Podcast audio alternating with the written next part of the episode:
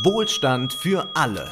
Über Geld sprechen Ole Nymon und Wolfgang M. Schmidt. Hallo und herzlich willkommen. Hallo Wolfgang. Hallo Ole. In dieser Folge soll es um Karl Marx und die Maschinen gehen. Damit einhergeht die Frage, können die Maschinen uns von der Arbeit befreien? In der vorletzten Episode ging es um den Akzelerationismus und wir haben schon darauf hingewiesen, dass Marx nie die Idee hatte, der technische Fortschritt könne uns gänzlich von der Arbeit befreien. Jedoch liegt mit dem Maschinenfragment, das sich in den Grundrissen der Kritik der politischen Ökonomie findet, ein Text vor, der viele Theoretiker von Paolo Virno bis Antonio Negri dazu inspiriert hat, eine nahende postkapitalistische Gesellschaft zu skizzieren. Dieser Text ist sehr verworren. Gern werden einfach ein paar Zitate daraus verwendet, aber eine Auseinandersetzung mit Marx' Analyse der Maschinen, die er im Kapital leistet, die findet nicht statt. Und wir wollen deshalb in dieser Folge erst einmal die Grundlagen legen, also das, was Marx im Kapital über die Maschinen schreibt. Und wir können versprechen, alle Diskurse über Automatisierung, über Digitalisierung und, und über die Frage, warum wir denn nicht äh, viel weniger arbeiten, die werden sofort zehnmal intelligenter, wenn man die Überlegungen von Marx kennt. Werbung Immer mal wieder werben wir für das Jacobin Magazin. Die Preissteigerungen machen auch diesem unabhängigen Magazin zu schaffen, da zum Beispiel die Papierpreise enorm angestiegen sind. Dabei leistet Jacobin einen so wichtigen Beitrag mit seinen Artikeln zu Politik, Wirtschaft und Kultur. Damit dies so weitergehen kann, hat Jacobin ein Crowdfunding ins Leben gerufen. Wer kann und will, sollte das im deutschsprachigen Raum ziemlich einmalige Magazin unterstützen. Im Gegenzug bekommt ihr kleine Geschenke von der Redaktion und dem Designteam. Alle Infos seht ihr in der Videobeschreibung. Von der Jacobin Redaktion sollen wir herzlichen Dank ausrichten. Kommen wir zu den Maschinen. Alle haben eine Alltagsvorstellung davon. Aber was genau versteht Marx unter einer Maschine? Ist sie bloß ein größeres Werkzeug? Ist sie dazu da, die Arbeit zu erleichtern? Zunächst einmal müssen wir festhalten, dass wir hier über jene Maschinen sprechen, die in einer kapitalistischen Gesellschaft im Besitz der Kapitalisten sind. Ihnen gehören diese Produktionsmittel. Es geht also nicht um Maschinen, die wir in unserem Haushalt haben, zum Beispiel die Spülmaschine oder die Waschmaschine. Selbstredend gibt es einen Zusammenhang zwischen den Maschinen in unseren Haushalten und den Maschinen von Unternehmen, nicht zuletzt deshalb, weil die Maschinen in den Unternehmen die Maschinen, die wir kaufen können, produziert haben, wenn auch nicht ganz allein, denn menschliche Arbeit spielt in der einen oder anderen Form immer eine Rolle. Und sei es nur, weil die Maschinen überwacht werden müssen oder die einzelnen Komponenten, die die Maschine zusammenschraubt, durch menschliche Arbeit produziert worden sind. Maschinen sind für Marx fixes Kapital, im Unterschied zu zirkulierendem Kapital, worunter etwa die Rohstoffe fallen, die verarbeitet werden. Vereinfacht meint dies, eine Maschine verarbeitet Rohstoffe, zum Beispiel Kautschuk, um daraus Autoreifen zu fertigen. Am Ende des Verarbeitungsprozesses hat sich das zirkulierende Kapital mit Hilfe des fixen Kapitals in eine Ware verwandelt, während die Maschine immer noch dieselbe ist, abgesehen von möglichem Verschleiß, aber auf diesen gehen wir noch später genauer ein. Die Maschine spielt in der Industrialisierung erstens deshalb eine entscheidende Rolle, weil sie es erst ermöglicht, dass mehr Menschen zur Arbeit herangezogen werden können. Gewisse körperlich zu kraftintensive Arbeiten, die können nun zum Beispiel dank der Dampfmaschine auch von Frauen und Kindern verrichtet werden und generell können durch die Maschinisierung körperliche Grenzen überwunden werden. Zwar gab es auch schon vor der Industrialisierung beispielsweise Flaschenzüge, aber gerade durch die Elektrizität können ganz andere Massen von wenigen Arbeitern bewegt werden. Zweitens steigt durch den technischen Fortschritt die Produktivität, das heißt die Maschine ist eminent wichtig für die Massenproduktion und drittens erhält der Arbeiter durch die Maschine mehr als ein nützliches Werkzeug. Der Mensch scheint nun in direkter Konkurrenz zu den Maschinen zu stehen. Die Maschine ersetzt Arbeiter, wodurch es zu einem Anstieg der Arbeitslosigkeit kommen kann. Auch auf die Lohnentwicklung hat dies Einfluss, denn die Arbeiter dürfen nicht teurer als die Maschinen sein, sonst werden sie rasch ersetzt. Wir sind schon in unserer Akzelerationismus-Folge darauf eingegangen, dass sich Pflegeroboter nicht zuletzt deshalb so äh, nicht so äh, deshalb nicht so durchsetzen werden ähm, und auch ähm, wahrscheinlich äh, langfristig nicht durchsetzen werden, weil Pflegekräfte zu günstig sind, um durch hochpreisige Technik ersetzt zu werden. Schon in der ersten Hälfte des 19. Jahrhunderts erkannte man es als ein Problem an, dass die Maschinen den Menschen überflüssig machen könnten, weshalb es sogar Vorschläge gab, die Arbeitszeit der Maschinen auf die eines Arbeiters zu begrenzen. Das heißt, wenn Arbeiter nur zwölf Stunden am Tag schuften können, sollten Maschinen ebenfalls derart limitiert werden. Wenig überraschend hielt Marx nichts von einem solchen Vorschlag, denn er sah emanzipatorisches Potenzial im Fortschritt. Wo der Mensch nicht mehr den ganzen Tag arbeiten muss, sondern Zeit für Muße und, wie Marx es nennt, höhere Tätigkeiten hat, kann er sich befreien. Marx war ein Freund des Fortschritts, da nur so ein Sozialismus überhaupt realisiert werden könnte. Einen Rückfall in vorindustrielle Zeiten lehnte auch Friedrich Engels ab, wenngleich er nicht die Augen vor den Folgen der Industrialisierung verschloss und noch vor Marx die Pauperisierung der englischen Arbeiterklasse beschrieb. Marx verstand, wenn er über freie Zeit nachdachte, nur allzu gut aus eigener Erfahrung, worum es geht. Schließlich musste er mit seiner Zeit und dem Geld gut haushalten, um das Kapital schreiben zu können. Finanziell unterstützt wurde er dabei vom Unternehmersohn Friedrich Engels und Marx schrieb Artikel für Zeitungen, um für ein Auskommen zu sorgen, damit er sich seinen Studien hingeben konnte. Eine Möglichkeit der Befreiung durch die Technik für alle quasi eine Befreiung. Die sah er zwar am technischen Fortschritt, nicht aber, wenn dieser kapitalistisch organisiert wird. Der Fortschritt selbst, der nützt zunächst einmal dem Kapitalisten und nicht dem Arbeiter. Also man kann ohne Übertreibung sagen, dass genau um diesen Punkt sein Maschinerie-Kapitel im Kapital kreist. Im ersten Band des Kapitals ist das 13. Kapitel mit Maschinerie und große Industrie überschrieben. Es eröffnet mit einer Frage, die sich bereits John Stuart Mill stellte. Hat der Fortschritt je die Arbeit der Arbeiter erleichtert? Intuitiv würden wir dies bejahen. Marx aber erklärt, solches ist jedoch keineswegs der Zweck der kapitalistisch verwandten Maschinerie. Gleich jeder anderen Entwicklung der Produktivkraft der Arbeit soll sie Waren verwohlfeilern und den Teil des Arbeitstags, den der Arbeiter für sich selbst braucht, verkürzen, um den anderen Teil seines Arbeitstages, den er dem Kapitalisten umsonst gibt, zu verlängern. Sie ist Mittel zur Produktion von Mehrwert.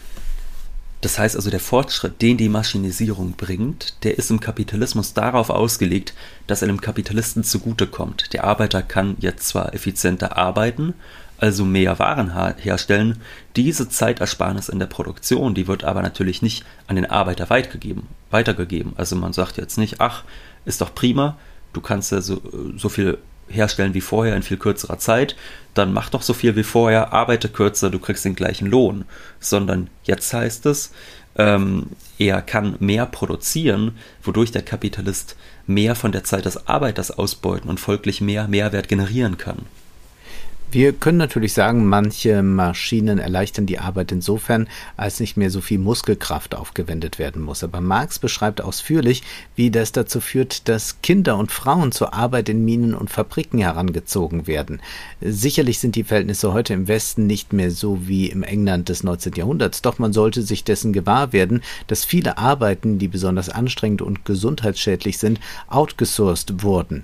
Denken wir nur an die Stoffindustrie in Bangladesch, wo Menschen sehr ähnlich wie im 19. Jahrhundert zu einem Hungerlohn sich abrackern und noch dazu giftige Dämpfe einatmen müssen. Ja, oder bei dieser Frage, ob der technische Fortschritt die Arbeit erleichtert, da können wir auch einfach im Westen bleiben. Denken wir an den technischen Fortschritt durch Apps, mit denen wir uns in wenigen Minuten Essen liefern lassen können. Diese Unternehmen, die betreiben, oftmals eine schlimme Menschenschinderei. Oder nehmen wir die Kasse im Supermarkt. Durch das Scannen wird die Ware erfasst, der Preis addiert und diverse Daten werden gesammelt. Kleiner Einschub. Äh, ich bin ja immer doch sehr fasziniert, wenn ich so durch die Welt gehe und mir die, diese technischen Fortschritte dann anschaue. Also ich ja. stand tatsächlich gestern Abend an der Supermarktkasse und ich sah, wie äh, die Kassiererin diese ganzen Produkte darüber in Windeseile zog und dann fiel mir auf, ich habe noch nie in meinem Leben erlebt, dass äh, jemals so ein Scanner ein Produkt falsch einscannt. Also mhm. manchmal geht da so dem Marxisten in mir das Herz auf, dass ich natürlich sage, was für ein unglaublicher Fortschritt, was die Menschen sich da ausgedacht haben. Nur wir sehen natürlich an diesem Beispiel auch, was das für eine Kehrseite hat. Denn mhm. früher, da war es zum Beispiel so im Tante-Emma-Laden, da ging das alles recht äh, behäbig äh, vonstatten. Ja, da ging man rein, man ließ sich alles in den Korb legen. Und heute ist es natürlich anders. Es gibt einerseits die Kundenarbeit, also der Kunde muss selbst sich die Sachen in den Korb legen und dann muss das in Windeseile äh, vom Personal über die Kasse gejagt werden, was natürlich bedeutet, die Arbeit der einzelnen Kassierer, die ist eher noch anstrengender als die frühere Angestellte im Tante-Emma-Laden. Und viele Stellen fallen natürlich äh, dadurch weg, äh, sonst ist das Ganze ja nicht profitabel, aber dazu kommen wir gleich. Wir kommen Was natürlich ganz kurz, diese, äh, um bei diesem Punkt halt zu bleiben, du hast ja eben auch schon diese Idee zitiert von wegen, äh, der Mensch kann von der Maschine verdrängt werden, oh Gott, deshalb darf die Maschine nur so lange arbeiten, wie es auch Mensch kann. Also dann darf eine Maschine ja. nur zwei Stunden am Tag benutzt werden. Und das ist so schön, weil das zeigt, wie die Leute in dieser bürgerlichen Denkweise verhaftet sind. Weil man ja normalerweise sagen würde, wenn man irgendwie bewusst Wirtschaft macht, wenn man sagt, wir denken uns jetzt von Wirtschaftssystem aus, dann würde man ja immer sagen, es gibt nichts Besseres, als wenn Arbeit überflüssig wird. Wenn man die Bedürfnisse der Menschen mit weniger Arbeit befriedigen kann. Und in diesem mhm. System merken wir einfach, nee, das ist in diesem System ein gigantisches Problem, weil die Leute eben vom Lohn und davon fürs ja, Kapital verwertbar zu sein abhängen. Ja, das ist quasi der Widerspruch, den wir jetzt mal nachgehen wollen. Der, aus der ersten Hälfte des 19. Ja. Jahrhunderts, aber man könnte sich das heute auch von entsprechenden äh, Leuten vorstellen, die sowas wieder vorschlagen, um ja. äh, irgendwelche Arbeitsplätze zu sichern. Also das ist ja auch immer ähm, so ein ganz eigenartiger Kampf, der zum Teil gegen Versandhäuser geführt wird. Äh, wir kommen gleich auf die vermeintliche Erleichterung durch ähm, Maschinen zurück. Zunächst einmal will Marx unter einem ökonomischen Gesichtspunkt klären, was eine Maschine überhaupt ist. Sie ist nämlich nicht einfach ein Werkzeug und sie ist eigentlich auch kein aus verschiedenen Werkzeugen zusammengesetztes Ding. Marx unterscheidet drei Arten von Maschinen. Erstens die Bewegungsmaschine, etwa die Dampfmaschine, die mit ihrer Triebkraft einen Mechanismus in Gang setzt. Zweitens der Transmissionsmechanismus, der mit Getriebewellen, Zahnrädern etc. die Bewegung verwandeln kann und dann auch vielleicht wohin führt. Drittens gibt es die Werkzeugmaschinerie. Diese ist maßgebend für die Industrialisierung, denn sie sorgt dafür, dass der Handwerks- und Manufakturbetrieb in den Maschinenbetrieb übergeht. Wie funktioniert nun diese Werkzeugmaschine, die Marx auch Arbeitsmaschine nennt? Die Werkzeugmaschine, die ist nicht bloß Hebel, Hammer oder Nadel, also ein Werkzeug, mit dem der Arbeiter etwas produziert, sondern die Werkzeugmaschine, die verrichtet, was früher der Arbeiter verrichtet hat. Und Marx macht folgendermaßen den Unterschied zwischen Werkzeug und Arbeitsmaschine deutlich. Man versucht in Deutschland erst, einen Spinner zwei Spinnräder treten, ihn also gleichzeitig mit zwei Händen und zwei Füßen arbeiten zu lassen. Dies war zu anstrengend. Später erfand man ein Tretspinnrad mit zwei Spindeln, aber die Spinnvirtuosen, die zwei Fäden gleichzeitig spinnen konnten, waren fast so selten als zweiköpfige Menschen. Die Jenny, so der Name der ersten Spinnmaschine aus dem Jahr 1765, spinnt dagegen von vornherein mit 12 bis 18 Spindeln. Marx betont, wie sich die Werkzeugmaschine von der, wie er es nennt, organischen Schranke trennt, während ein Werkzeug noch an diese gebunden ist. Also es ist dann nicht mehr die Hand, die den Hammer halten muss. Ob bei der Werkzeugmaschine die Triebkraft vom Menschen oder vom angespannten Tier, von Wind oder Wasser herrührt, ist unerheblich. Der Mensch, erklärt Marx, sei, was kontinuierliche Bewegung anbelangt, ohnehin ein unvollkommenes Produktionselement, wie er das dann nennt. Im Laufe der technischen Entwicklung können immer mehr Arbeitsmaschinen miteinander kombiniert werden, sodass Marx eine weitere Unterscheidung einführt, die zwischen gleichartigen Maschinen und einem Maschinensystem. Gleichartige Maschinen sind jene, die verschiedene Arbeitsschritte bewältigen können. Marx erwähnt beispielsweise eine Maschine, die Briefkuverts produziert. Diese wurde vor der diese Kuverts wurden vor der Industrialisierung in verschiedenen Arbeitsschritten von mehreren Arbeitern mit diversen Werkzeugen hergestellt und eine äh, Maschine kombiniert jetzt diese Werkzeuge. Das sei aber noch kein Maschinensystem.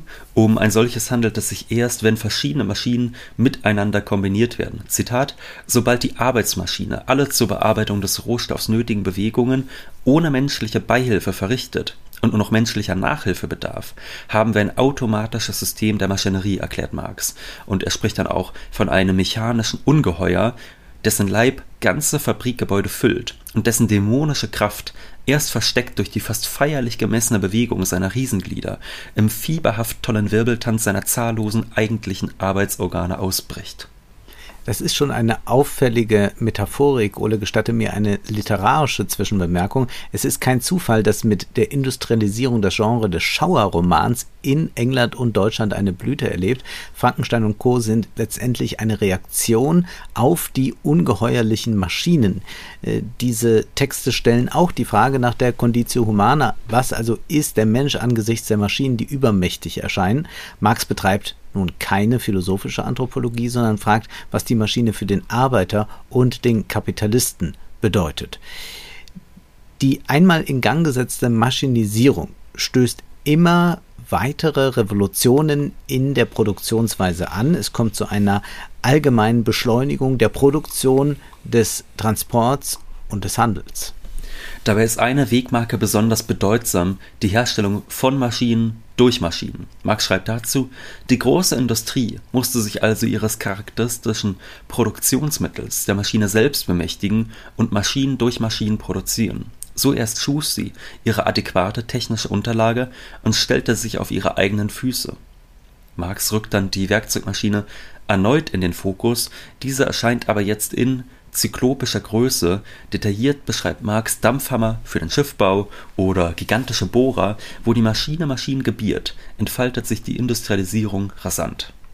Wichtig ist nun, dass Marx diese Errungenschaften auf die bewusste Anwendung der Naturwissenschaft zurückführt. Warum ist das interessant? Nun plötzlich spielt das Wissen eine maßgebende Rolle. Plötzlich äh, sprechen wir von etwas anderem. Äh, nicht mehr nur von Geräten, Werkzeugen, irgendwelchen Materialien. Äh, bei den Maschinen denkt man ja sehr materiell, aber das Wissen als Komponente bringt natürlich etwas Immaterielles ins Spiel und an diese Feststellung schließt sich dann ja gleich die Frage, wem gehört eigentlich das Wissen? Bekanntlich muss man dem vor einer Weile verstorbenen Pythagoras keine Tantiemen zahlen, wenn man seinen Satz verwendet, um eine Maschine zu konstruieren. Wem aber lautet folgerichtig die nächste Frage, gehört dann die Maschine, die ja auf der Grundlage von kostenlosem oder besser gesagt gesellschaftlichem Wissen produziert wurde? Wir sind schon mal auf Mariana Mazzucatos Buch Das Kapital des Staates eingegangen, in dem sie nachweist, wie alle Errungenschaften des Silicon Valley staatlichen Investitionen, also öffentlichen Geldern, zu verdanken sind. Man kann dieses Argument mit Marx weiterführen, dass generell die Fortschritte auf Wissen basieren, das eigentlich ja allen gehört. Wir streifen das hier nur auf den General Intellect, was das allgemeine Wissen bedeutet, werden wir in einer der nächsten Folgen eingehen. Denn gewiss hat diese Idee durch die Digitalisierung noch einmal eine Relevanz gewonnen, ob wir jetzt von Wikipedia oder Open Source Programmen reden. Marx erläutert, in der einfachen und selbst in der durch Teilung der Arbeit spezifizierten Kooperation erscheint die Verdrängung des vereinzelten Arbeiters durch den Vergesellschafteten immer noch mehr oder minder zufällig. Die Maschinerie funktioniert nur in der Hand unmittelbarer Vergesellschaftung oder gemeinsamer Arbeit.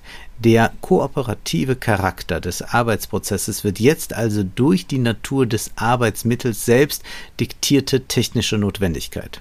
Interessant ist hier die Nennung von vergesellschafteter Arbeit. Die Werkzeugmaschine entsteht nicht einfach aufgrund eines genialen unternehmerischen Einfalls, sondern sie enthält die Arbeit und das Wissen vorheriger Stadien. Außerdem kommt es in dem Sinne zu einer Sozialisierung der Arbeit, dass das Bild des einzelnen Arbeiters, wie man es vielleicht noch vom feudalen Bauern kennt, immer seltener wird. Der technische Fortschritt sorgt für die Sozialisierung der Arbeit, auch wenn das Produkt dann der privaten Profitmacherei dient. Was ist nun aber mit dem Arbeiter? Marx erklärt lapidar, Statt mit dem Handwerkszeug lässt das Kapital den Arbeiter jetzt mit einer Maschine arbeiten, die ihre Werkzeuge selbst führt. Und jetzt stellt sich natürlich die Frage, produziert die Maschine selbst denn einen Wert? Und Marx verneint dies. Auch das mag uns zunächst überraschen, eine Maschine, die zum Beispiel Cocktailgläser produziert, schafft auch einen Wert, könnte man denken, nämlich Gläser, die man gebrauchen kann. Jedoch ist hier eine Unterscheidung wichtig, nämlich die ganz basale bei Marx zwischen Gebrauchs- und Tauschwert. Der Gebrauchswert mag sehr hoch sein. Ich finde sogar, jeder sollte eigentlich schöne Cocktailgläser zu Hause haben, vernünftigerweise. Natürlich. Aber dass eine Maschine in der Lage ist, unglaublich viele Gebrauchswerte herzustellen, viele nützliche Dinge herzustellen, bedeutet nicht automatisch, dass sie dabei selbst einen Tauschwert produziert. Der Wert der Ware, der entsteht ja laut Marx durch menschliche Arbeit. Ja, also dass Menschen Arbeit verausgaben. Das heißt also, die Maschine, die schafft nicht einen neuen Wert, sondern ähm, die Maschine, die gibt nur Wert ab, der bereits in ihr steckt. Also ein Mensch schafft eine Maschine, dann ist da eine bestimmte Menge Arbeit drinne und wenn die Maschine verschleißt, dann gibt sie quasi an die einzelnen Produkte etwas Wert ab. Es das heißt aber nicht, dass die Maschine einen eigenen Wert dem hinzufügt, der irgendwie aus ihr selbst herrührt, sondern sie gibt den eben nur weiter. Und das ist auch das Wichtige. Das heißt also, wenn wir uns am Ende Frage stellen, äh, am Ende die Frage stellen, wo rührt der Wert des Produktes her, dann einerseits natürlich daher, dass die Arbeiter die Maschine bedienen, also da kommt direkt, wie Marx sagen würde, flüssige Arbeit hinzu. Und dann gibt es natürlich noch äh, die alte, bereits geleistete Arbeit, die in der Maschine steckt, die auch in den Rohprodukten steckt, die dort eingehen und die dann weitergegeben werden im Laufe der Zeit an die Produkte. Und der Wert der fertigen Ware setzt sich dann daraus zusammen. Also noch ein letztes Mal, die Maschine gibt Wert ab, da sie Trägerin von Wert ist, sie schafft aber keinen neuen. Vollziehen wir dieses Argument nochmal Schritt für Schritt mit Marx. Er schreibt, es ist nun zunächst zu bemerken, dass die Maschinerie stets ganz in den Arbeitsprozess und immer nur teilweise in den Verwertungsprozess eingeht.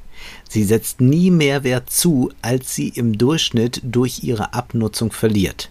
Es findet also große Differenz statt zwischen dem Wert der Maschinen und dem periodisch von ihr auf das Produkt übertragenen Wertteil. Es findet eine große Differenz statt zwischen der Maschine als wertbildendem und als produktbildendem Element. Es können also unglaublich viele Produkte hergestellt werden, also deutlich mehr Gebrauchswerte. Dies bedeutet aber nicht, dass die einzelnen Produkte viel mehr Tauschwert dann erhalten äh, oder enthalten. Marx erklärt hier, dass die Maschine dem Produkt, das noch keine Ware ist, nur den Wert zusetzt, den sie verliert. Und zwar durch Abnutzung und Verschleiß.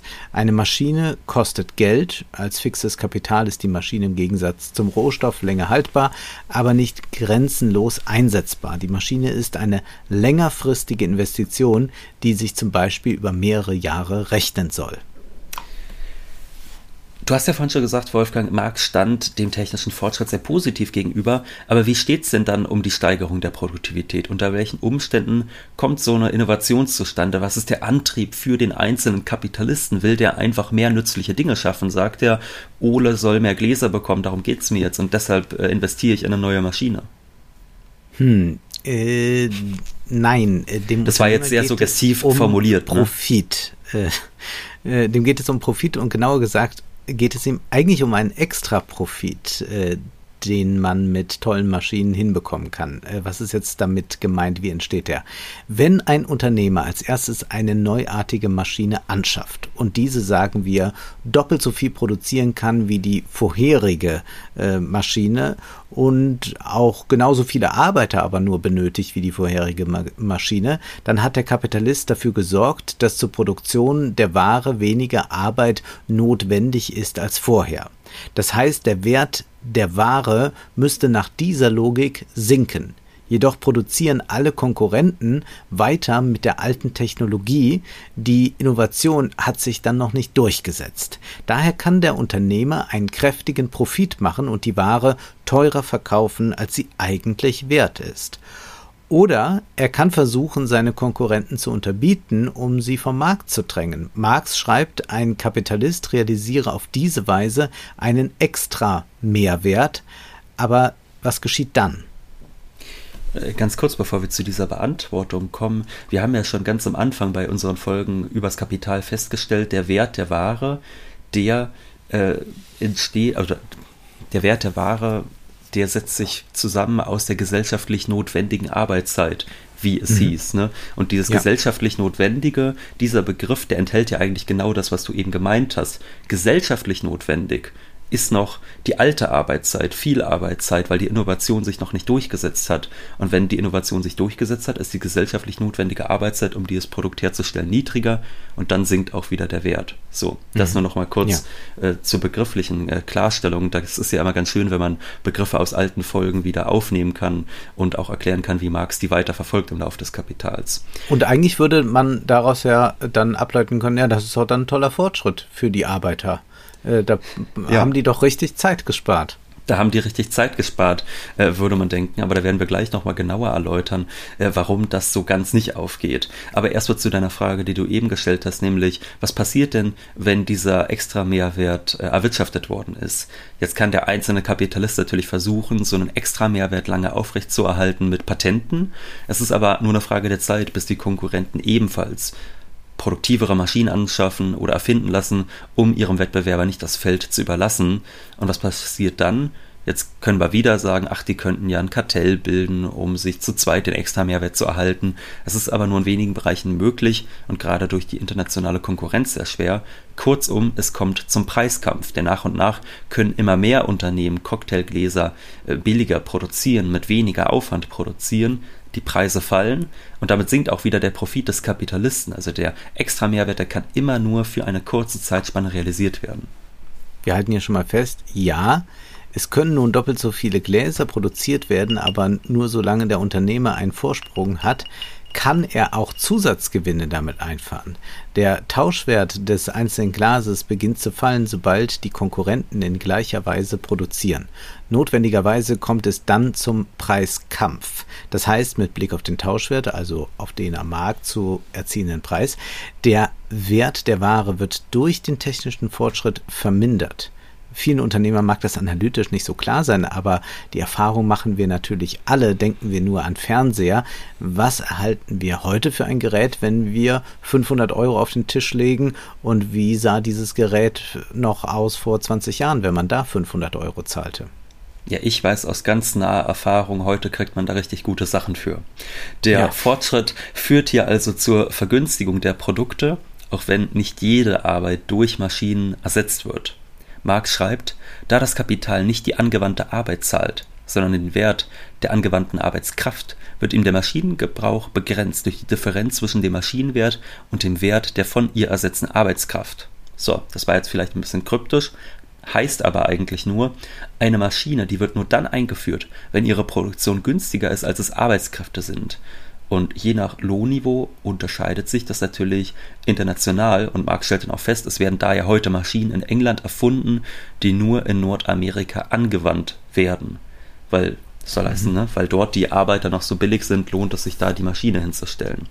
Jetzt sehen wir auch übrigens, unter welchen Bedingungen sich sinnvolle Innovationen nicht durchsetzen. Also Innovationen, die technisch möglich wären, woran die dann aber im Kapitalismus scheitern, nämlich wenn sie nicht rentabel sind, wenn die wahre Arbeitskraft noch äh, teurer ist, äh, günstiger ist als die Einführung einer solchen Maschine, dann wird auch eine sinnvolle Innovation nicht stattfinden. Also es geht, wie wir hier sehen, bei der Innovation im Kapitalismus eben nicht einfach darum, das Arbeiten für die Arbeiter leichter zu machen.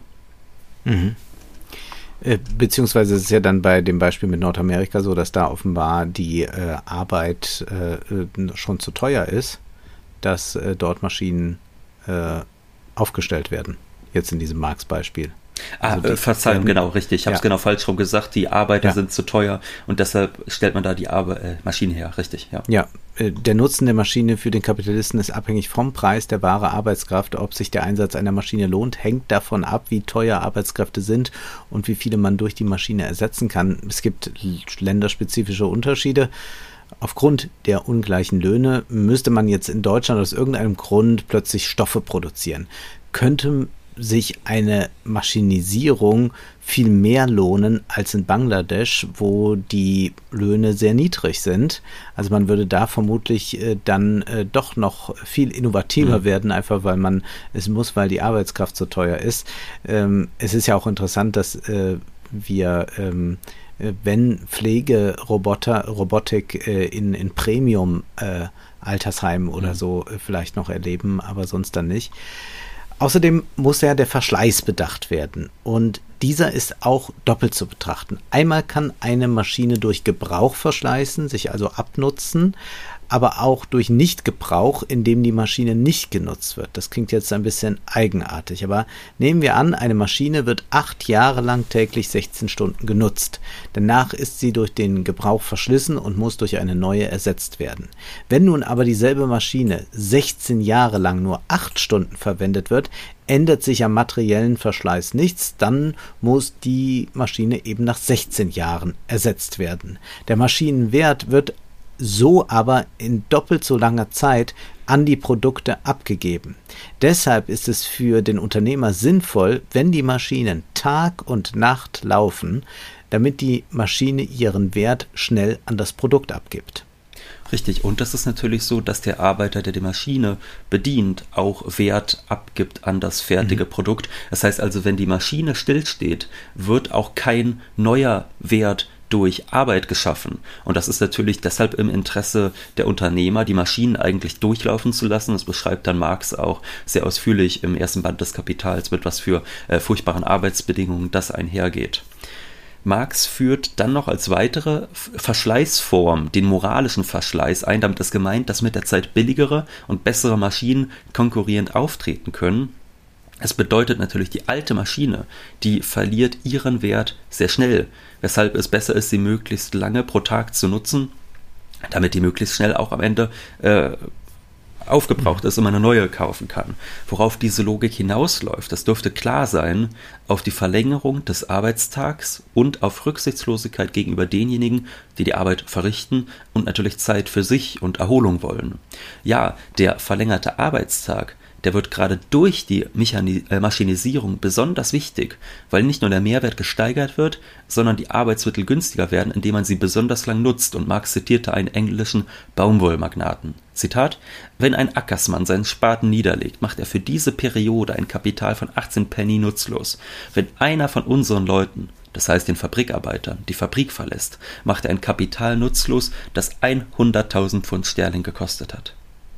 Man hätte dieses Zitat sich eigentlich mal während der Lockdowns vergegenwärtigen mhm. müssen. Also wir haben ja sowieso immer darauf hingewiesen, dass es was unter äh, was anderes ist, ob man äh, den Dienstleistungssektor in Form von mhm. Restaurants und Kinos schließt äh, oder ob man äh, den großen Konzernen sagt, äh, haltet mal die Räder an, äh, hier geht kein Fließband mehr äh, vorwärts, sondern jetzt gehen alle in den Lockdown. Man kann das sehr gut daran sehen. Also es ist natürlich ein erheblicher Unterschied, ob man äh, äh sagt, äh, hier in dem Restaurant äh, ist jetzt erstmal Schicht im Schacht, denn mhm. wir machen einen Lockdown, dann gehen halt ein paar Spaghetti-Teller nicht äh, über die Theke, aber es ist schon äh, ein krasser Unterschied, wenn man sagt, hier die Automobilindustrie erlebt jetzt einen Lockdown und da bleiben mal alle mhm. zu Hause. Das kann man hier besonders gut nachvollziehen.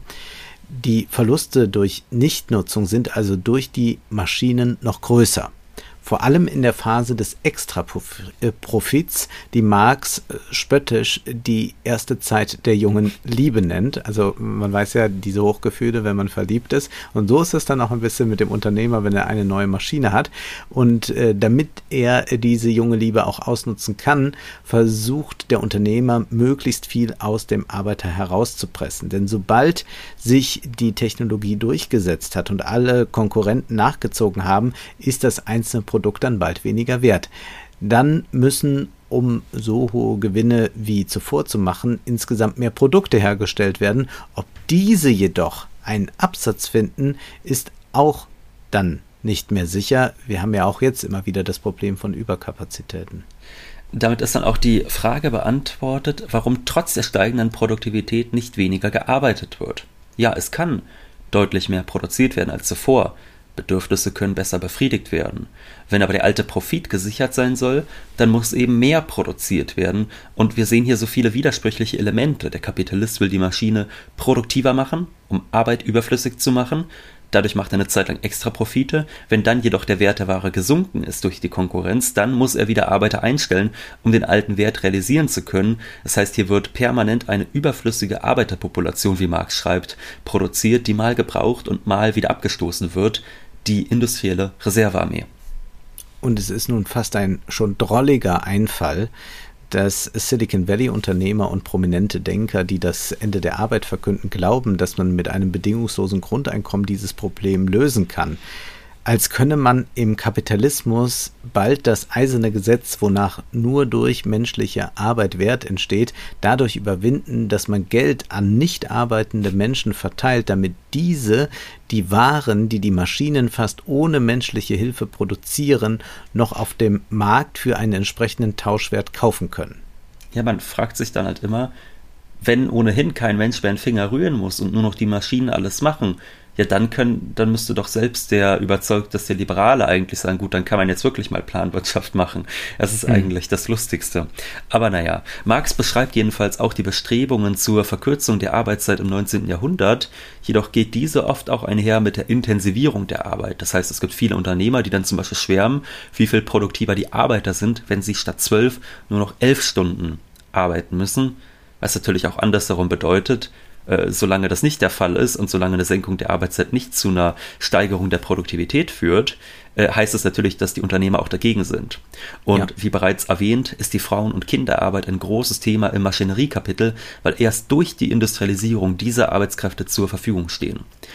Die Arbeiterklasse ist also im Kapitalismus kein Profiteur der technischen Entwicklungen, während die Automatisierung für den Kapitalisten die Chance auf Extraprofite bietet, bedeutet sie für den Arbeiter Gefahr, da er von Lohn abhängig ist und zu verhungern droht, wenn er dem Kapital nicht zur Verwertung taugt. Wir werden auf dieser Grundlage, die wir jetzt hier gewonnen haben, bald über das sagenumwobene Maschinenfragment sprechen. Am Ende dieser Folge möchten wir aber auch noch auf eine Veranstaltung hinweisen, auf die wir uns ganz besonders freuen. Am 20. Januar 2023 treffen wir spät abends im Hamburger St. Pauli Theater auf gute Freunde. Wir treffen auf Jean-Philippe Kindler, den Satiriker und auf den Rapper Disaster. Der Kartenvorverkauf hat bereits begonnen und der Link steht selbstverständlich in der Beschreibung. Außerdem wollen wir es nicht versäumen, euch um finanzielle Unterstützung für Wohlstand für alle zu bitten. Dies ist sehr wichtig, denn der Podcast ist äußerst arbeitsintensiv. Möglich ist das via Banküberweisung und Dauerauftrag. Außerdem findet man den Podcast bei PayPal, Steady und Patreon. Vielen Dank für die Unterstützung. Nun ist aber erst einmal Schluss für heute, denn Zeit ist Geld. Prosit. Das war Wohlstand für alle Ihr könnt uns finanziell unterstützen über paypal.me-ole und Wolfgang oder über die in der Beschreibung angegebene Bankverbindung. Herzlichen Dank.